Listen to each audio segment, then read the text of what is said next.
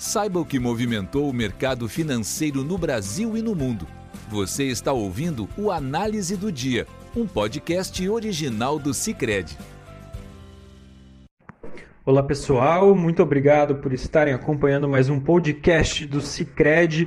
Aqui quem fala é Caio Rochirola, da equipe de análise econômica, e vamos comentar os principais fatores que movimentaram o mercado aqui no Brasil e no resto do mundo.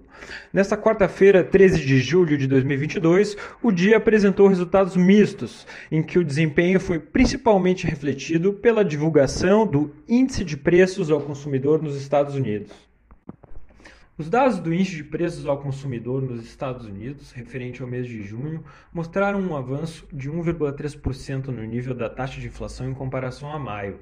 Destaca-se que este foi o maior avanço entre dois meses seguidos desde 2005, refletindo principalmente pelas altas recentes nos preços da gasolina, moradia e alimentação que representaram metade do aumento mensal. Em 12 meses, o índice acumulou uma alta de 9,1%, atingindo seu maior nível desde 1981.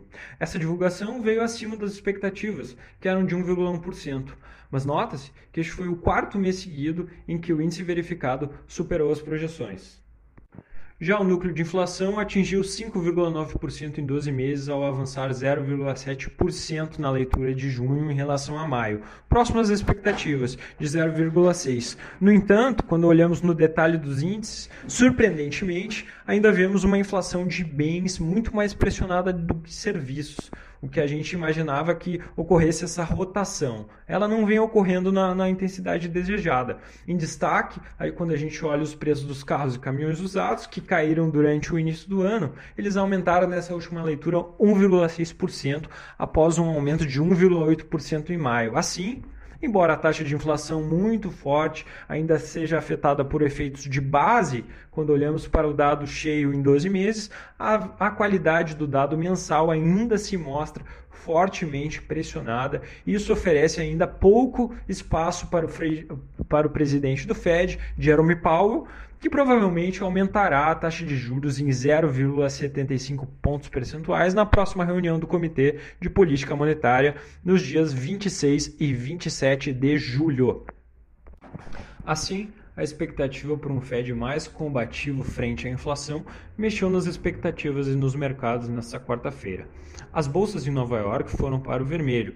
No fechamento do dia, o SP 500 cedeu 0,45 o Dow Jones fechou em baixa de 0,68% e o Nasdaq recuou 0,15%. Já os juros dos Treasuries, que são os títulos do Tesouro norte-americano, apresentaram resultados mistos, com os rendimentos dos títulos de referência de 10 anos caindo marginalmente 2 pontos base e os rendimentos dos T-Notes de 2 anos, aqueles mais sensíveis às expectativas do Fed, subindo 10 pontos base. A notícia também atingiu outras classes de ativos, empurrando o euro abaixo da paridade do dólar pela primeira vez em 20 anos. O índice do dólar, o DXY, que acompanha o dólar em relação a uma cesta de moedas de economias avançadas, subiu ao longo do dia, mas fechou em queda de 0,05% para 108,2 pontos. Ainda no mercado europeu, as bolsas europeias recuaram nesta quarta-feira. O índice pão europeu Stock 600 fechou em baixa de 1,01%. Na Bolsa de Londres, o índice fechou em queda de 0,74%. Em Frankfurt, o índice DAX caiu 1,16%, enquanto na Bolsa de Paris, o índice CAC 40 recuou 0,73%. Já por aqui no Brasil, a turbulência na cena externa também foi desfavorável, com o dia fechando no negativo na bolsa, dólar em leve baixa e com alta marginal na ponta curta das taxas de renda fixa. O índice Bovespa caiu ao menor nível do ano, fechando em 97.881 pontos, acumulando assim uma perda de 6,62% em 22. No câmbio, depois de dois pregões seguidos de alta firme, em que acumulou valorização de 3,25%, o dólar encerrou a sessão desta quarta-feira em leve baixa, no patamar de 5,40. Por fim, no cenário doméstico, os juros futuros encerraram o dia com leve alta na ponta curta e viés de queda nos longos. A taxa de contrato do depósito interfinanceiro, DI, para janeiro de 2023 fechou em 13,87% de 13,85% ontem. O DI para janeiro de 24 passou de 13,7% para 13,77%.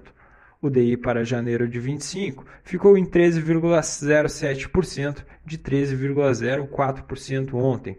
O DI para janeiro de 27 fechou em 12,92% de 12,91% ontem. Amanhã, a atenção se volta à nova leitura sobre a economia chinesa, com a divulgação do PIB trimestral, vendas no varejo, taxa de desemprego e produção industrial. Nos Estados Unidos será conhecido o índice de preços do produtor de junho. Já no Brasil, veremos como o câmbio irá reagir e os juros em relação à PEC dos benefícios que está sendo votada nesta noite. Com isso, pessoal, encerramos nosso podcast de hoje. Obrigado por estarem nos ouvindo mais uma vez. Esperamos vocês amanhã. Um abraço. Você ouviu o Análise do Dia, um podcast original do Cicred. Até a próxima.